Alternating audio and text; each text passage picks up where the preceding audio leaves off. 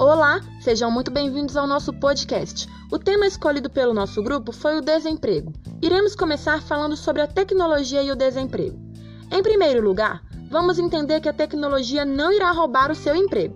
Você já deve ter escutado mais de uma vez falas que lhe fizeram acreditar que a combinação de tecnologia e automação é a principal causa do desemprego. No curto prazo, não existem dúvidas de que trabalhadores que se dedicam a atividades profissionais sem muitas qualificações sentirão isso. Mas se tivermos uma compreensão mais ampla da situação, podemos considerar o cronograma da Revolução Industrial, que ocorreu na Grã-Bretanha por volta de 1750 até o presente para análise. A partir daí, podemos ver que a situação do trabalhador só melhorou. Embora máquinas que substituam homens em alguns cargos profissionais tenham surgido em grande escala, as máquinas começaram a libertar as pessoas de trabalhos árduos. Reduziram as jornadas de trabalho. Na segunda revolução industrial, em grande altitude, a jornada de trabalho chegava até 16 horas diárias e hoje as pessoas trabalham até 8 horas por dia. Ou seja, as pessoas têm mais tempo livre, podem usar suas energias para estudo, lazer e outras tarefas.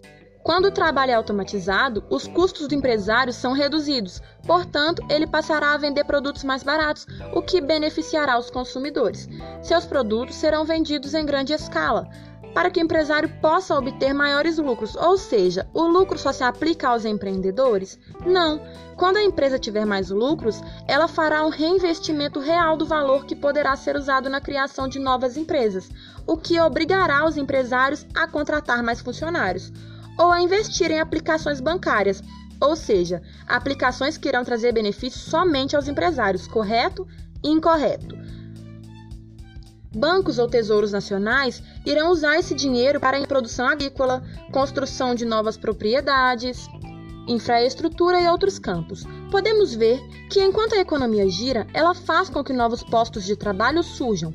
À medida que as máquinas extingam emprego com pouca qualificação, a demanda por atualizações e melhorias cria novos empregos.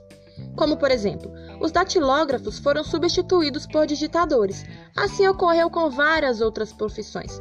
Novas profissões e oportunidades surgiram e surgirão ao longo dos anos. Ficamos com a reflexão de que a qualificação permanece sendo necessária para a adaptação ao futuro tecnológico.